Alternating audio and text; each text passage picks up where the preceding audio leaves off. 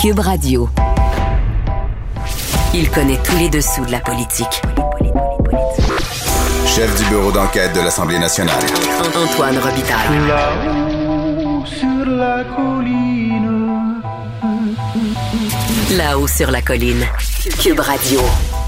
Bon mardi à tous. Aujourd'hui à l'émission, dans sa chronique constitutionnelle, le prof Taillon se penche sur les délais post-pandémie dans les dossiers criminels et il nous parle de l'effet Jordan qui menace. Il dresse un parallèle entre le système de santé et le milieu juridique où les juges, comme les médecins, sont extrêmement bien traités financièrement alors qu'on fait face à des pénuries de petits personnels, si vous me permettez l'expression, qui gagnent près de dix fois moins que les privilégiés de ces mêmes systèmes. Ensuite, il revient sur la loi 96 qui sera adoptée aujourd'hui, mais qui sera sans doute rapidement contestée. À quoi ressembleront les contestations? Mais d'abord, mais d'abord, c'est mardi, jour des actualités de l'histoire. Les actualités de l'histoire. Avec Dave Noël et Antoine Robitaille. Bonjour Dave Noël. Bonjour Antoine. Dave Noël, c'est notre chroniqueur d'histoire et accessoirement journaliste au devoir, auteur entre autres de Mon calme général américain. Il est avec nous tous les mardis parce que l'histoire et le passé sont toujours d'actualité en politique. Parlons d'un Scandinave maintenant. On est sur la piste des archives toujours. Euh, c'est la série que tu fais dans le devoir euh, à partir des archives, donc le voyage de Père Calme au Canada. Oui, un voyage assez inattendu en 1749 en Nouvelle-France. Euh, Père Calme, c'est un Suédois. Euh, lui, dans le fond, il est mandaté par l'Académie royale des sciences de Suède pour euh, explorer un territoire euh, neuf où on pourrait trouver des, des plantes que l'on pourrait ramener en Suède pour les faire croître et au bénéfice du royaume de Suède. À l'origine, on imagine, on pense l'envoyer en Islande, au Groenland et même en Mongolie en passant par la Moscovie, le nom qu'on donnait à l'époque à la- souvent à la Russie. Ouais. Finalement, on choisit l'Amérique du Nord. Lui, il débarque d'abord euh, à Philadelphie, dans les provinces euh, anglaises euh, de, l'Amérique du Nord. Et de là, il passe en Nouvelle-France en 1749, euh, ce qui est assez, assez rare quand même de passer d'un empire à l'autre comme ça. Euh, lui, le- dans le fond, surtout qu'il arrive juste après la guerre de succession d'Autriche. On est un an après cette guerre-là, qui précède la guerre de la conquête. C'est une guerre un peu oubliée qui se termine sur un match nul. Et euh, en remontant le lac Champlain, il voit des, des vestiges carbonisés de la guerre, donc il est, il est très impressionné. Il, euh, il voit aussi des serpents sonnettes qui l'impressionnent et qui lui fait peur un peu. Et il atteint finalement le, le Canada de l'époque euh, en arrivant euh, au fort Saint-Frédéric, à 200 km au sud de Montréal. Aujourd'hui, ça se trouve en territoire américain dans l'État de New York, mais à l'époque, c'était l'entrée de la Nouvelle-France du Canada. Donc, euh, toutes les plantes qu'il voit là-bas autour du fort Saint-Frédéric, il leur donne des, des noms euh, un peu canadiens. Et ça s'appelle comment maintenant? En, Euh, c'est dans l'État de New York? Croix-Pointe, dans l'État de New York. C'est jusqu'au nord, Croix-Point. ouais, jusqu'au no- au nord de- du fort Ticonderoga. Donc, c'est un endroit qui. On, a- on voit encore les ruines de ce fort-là, euh, qui sont toujours en place euh, aujourd'hui. C'est un petit parc, là, un peu. euh, pas très aménagé. On se présente là, il n'y a rien vraiment. Puis Ticonderoga, c'est Carillon. c'est Carillon. C'est le Ouais, fort qui a été fort. reconstruit de zéro. Là, il y a beaucoup d'animation. C'est l'antithèse de, de l'ancien fort Saint-Frédéric, de ce que c'est devenu. J'ai déjà visité Carillon. C'est c'est- Oui, impressionnant C'est un endroit à, à voir, absolument. Ouais, ouais. Très peu connu. Très peu connu, même Oui. des Québécois maintenant. Tout à fait. C'est vraiment Ah les oui. Américains qui en, qui en profitent. Les Québécois passent tout droit pour aller à New York C'est ça. sans s'arrêter.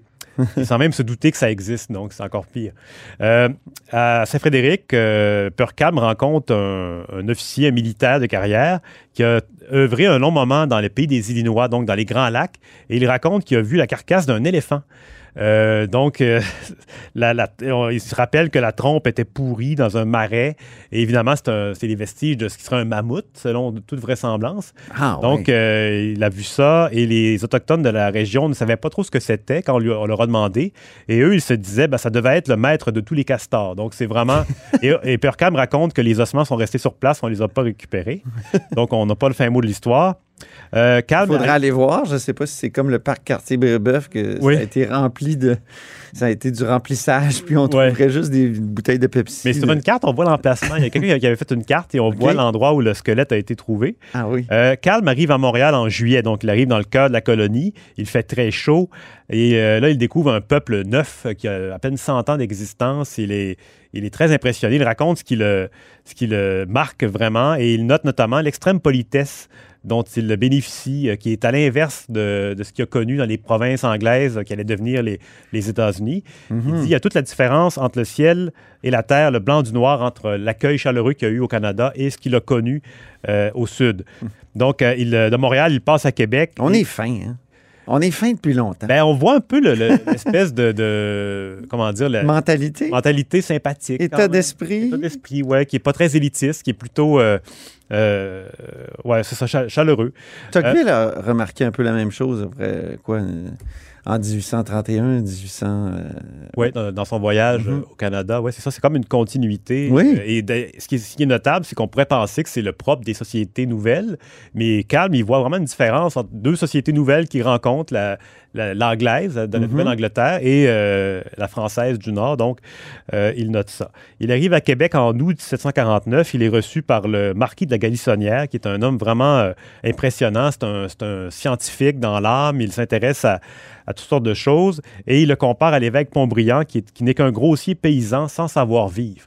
Donc, il, il y a un contraste. Et euh, donc, il visite la capitale de la Nouvelle-France, qui, euh, on est seulement dix ans avant le siège de Québec de 59, où pendant lequel la ville va être rasée par les bombes britanniques du général Wolfe. Euh, donc, on est vraiment à toute fin de la Nouvelle-France. Et encore une fois, à Québec, il rencontre un autre militaire qui lui raconte qu'il a vu une, euh, plaque couverte d'inscriptions qui rappelait la langue tartare à 3000 km à l'ouest de Québec, donc euh, près des, des Rocheuses. Et là, ça intrigue vraiment euh, Purcam et il note tout ça comme... euh, évidemment, à l'époque, il y a une espèce de tendance chez les explorateurs de chercher une civilisation chrétienne passée qui serait disparue, qui aurait laissé des traces. Donc, Ah on, oui. on voit des croix un peu partout dans, dans, dans- dans- dans les pierres, dans, les, dans la forêt. Donc, on cherche vraiment, mais évidemment, c'est ça. C'est tout simplement le- l'érosion qui avait créé ces, ces traces-là, comme euh, Calme l'a vu lui-même en revenant euh, dans les provinces anglaises, en passant par le lac Champlain. Il a vu des colonnes de pierre qui semblaient vraiment surgies de nulle part, par, euh, déposées là par une civilisation ancienne, alors que c'est tout simplement l'érosion qui peut créer cette, euh, cette illusion-là. Donc, il a, il a, il a Heureusement qu'il n'est pas allé aux îles Mingan.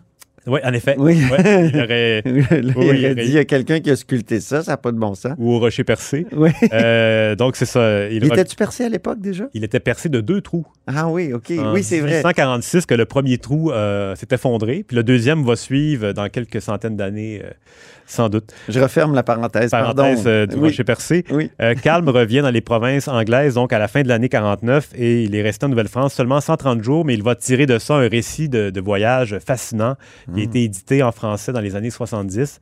Donc, euh, c'est à lire. Ça mériterait d'être réédité, peut-être? Oui, et peut-être purger aussi des passages qui concernent euh, la botanique. Parce que lui, c'est un botaniste à la base, Purcam, donc il y a des longs segments où il décrit les plantes. Euh, c'est bien, mais en même temps, euh, c'est un peu lourd. Là. Ça, je, je pense Ah qu'on oui? pourrait en tirer un. un Mais les- en livre. même temps, les botanistes trouveraient ça On extraordinaire. pourrait faire deux livres. Donc, un pour eux ça. et l'autre pour euh, qui Oui. un, peu- un peu plus large public.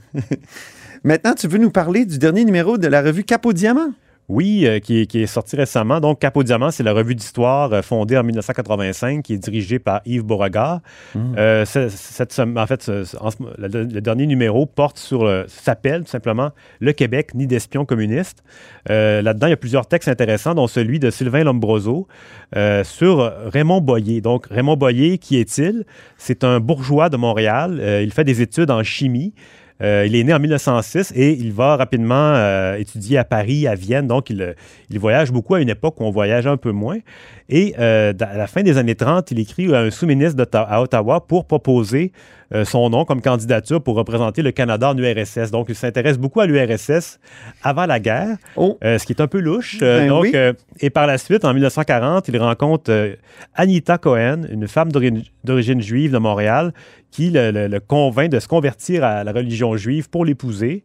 Et par, par elle, dans le fond, il rencontre, il rencontre Fred Rose, qui est, euh, le- en fait, qui est très connu, on va en parler plus tard un peu, euh, qui le- tente de le convaincre de livrer, parce que lui, c'est un chimiste, donc il euh, travaille sur un projet pour développer un super explosif qui succéderait au TNT. Ça Hmm. s'appelle le RDX, donc il travaille là-dessus à Montréal, et Fred Rose veut le convaincre de livrer le RDX aux Russes. dans le contexte, c'est ça, de la guerre, parce que là, on est vraiment plus en 43, donc euh, la Russie, le RSS est envahi par l'Allemagne nazie. Mhm. Donc, euh, Boyer veut vraiment s'impliquer euh, pour aider les, Soviétiques.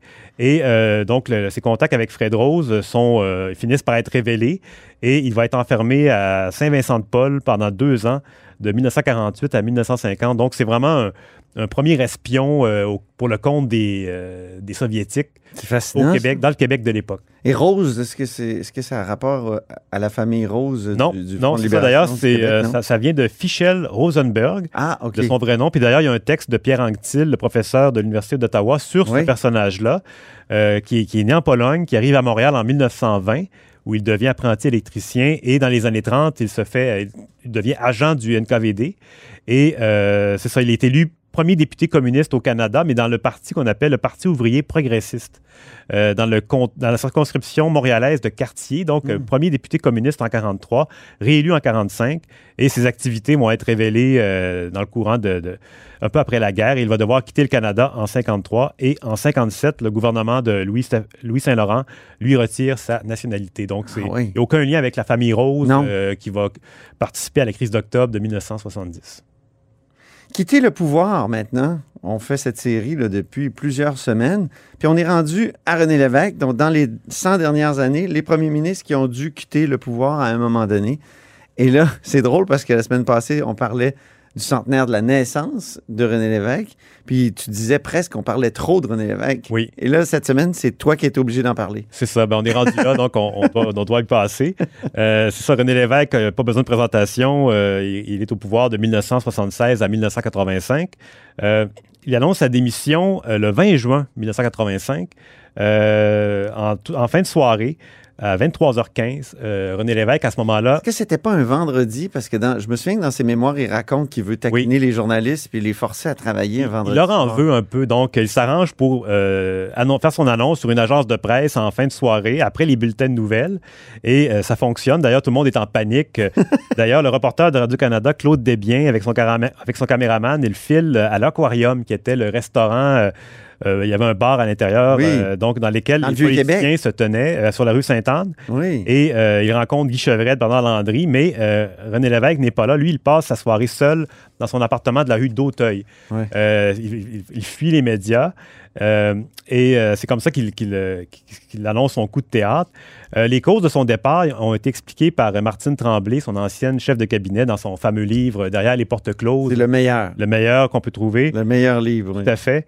Il- elle rappelle qu'il souffrait de, de- de fatigue à compter de l'automne 84.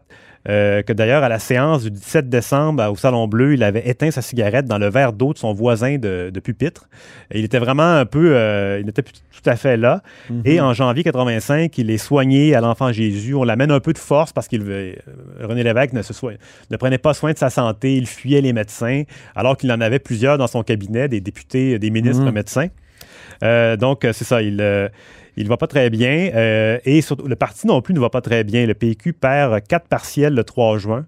Les partiels qui étaient rendus nécessaires par le départ de Parizeau, euh, Lazure, Vaugeois et Camille Lorrain. Donc, euh, ça va pas bien du tout. C'est du lourd. Euh, c'est ça. Quand et- tu perds ces personnages-là, c'est, c'est que ça allait vraiment pas bien. Il faut rappeler que René Lévesque voulait comme mettre la souveraineté sous le boisseau. Oui, on était en plein dans le beau risque où là, on voulait Mhm. donner une chance au gouvernement conservateur fédéral de Brian Mulroney.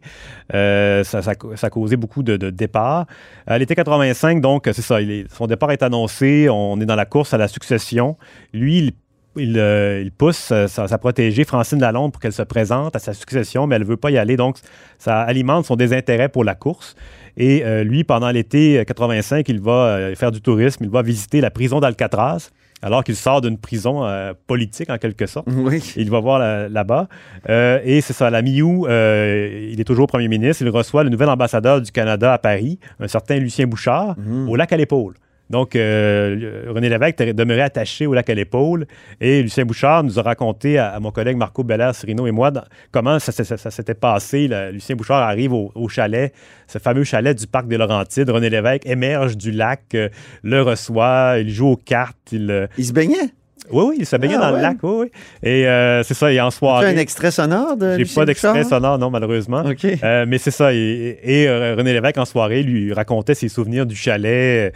Donc, c'était vraiment un bon moment pour lui. Et euh, Lévesque, vraiment, euh, il va comme, comme prendre le- le Lucien Bouchard sous son aile en lui disant Va à Paris, fais ce qu'il faut. Puis, alors qu'il court-circuitait un peu le. le, le délégué général du Québec à Paris en, en communiquant directement comme ça avec Ben oui. l'ambassadeur du Canada. Qui était qui à l'époque? Est-ce que c'était euh, Euh, bonne Yves question. Michaud ou euh, Louise oui. Baudouin? Faudrait revoir, oui. Euh, pour ce qui est là, du départ donc de René Lévesque, euh, c'est ça, la chefferie se termine avec la victoire de Pierre-Marc Johnson, le fils de l'ancien premier ministre. Il Mhm. l'emporte avec près de 60 des voix devant Pauline Marois, qui en reçoit seulement 20, qui termine deuxième. Euh, et là, c'est les soirées hommages qui s'enchaînent. La fameuse soirée du 27 septembre à Montréal, où là, on donne à René Lévesque, le Parti québécois donne à, René, à René Lévesque une carte de voyage illimitée en avion. Et c'est là qu'il déclare, euh, je crois avoir saisi le message, ne partez pas sans elle, M. Mais partez. Lévesque, mais partez, par exemple. Et puis, euh, c'est ça, donc la, la transition des pouvoirs avec euh, Johnson se fait du, du 30 septembre au 3 octobre. Là, on transfère les dossiers. Et selon Martine Tremblay, Daniel Johnson aurait espéré qu'il y ait un peu plus de chaleur dans cette, ce transfert-là. Ah oui? Johnson aurait aimé ça que, que l'évêque soit plus près de lui, mais ça s'est jamais vraiment produit. Et euh, donc, ça se termine aussi, euh, c'est ça, le 2 octobre 85, on a une soirée René Lévesque sur le gris où là, c'est un- une espèce de bien cuit avec euh, 1500 convives. Et à la fin du repas, on lui remet une toile de bordua évaluée à 25 000 Ah oui. 60 000 en dollars d'aujourd'hui. Donc, ça, ça m'a un peu étonné. Fascinant. Euh, et c'est ça. Donc, euh, 3 octobre, c'est euh, Johnson prête serment devant le lieutenant-gouverneur du Québec. René Lévesque, lui, s'allume une cigarette un peu par réflexe Oui. à ce moment-là et il s'éclipse rapidement. Et euh, par la suite, dans sa carrière, il va, dans son après-carrière, il va publier son autobiographie. Attendez que, que, que je me souvienne ou que je me rappelle? Attendez que je me rappelle. Attendez que je me rappelle, oui, c'est ça. Et euh, qui va être un succès de librairie. Pierre Bourgault va répondre quelques années plus tard. Moi, je m'en souviens. Oui, c'est ça, exact. Il est chroniqueur au Journal de Montréal, il collabore à CKC. Oui. Euh, et finalement, il décède le 1er novembre 1987 à l'âge de 65 ans seulement. Ah oui, 65 ans.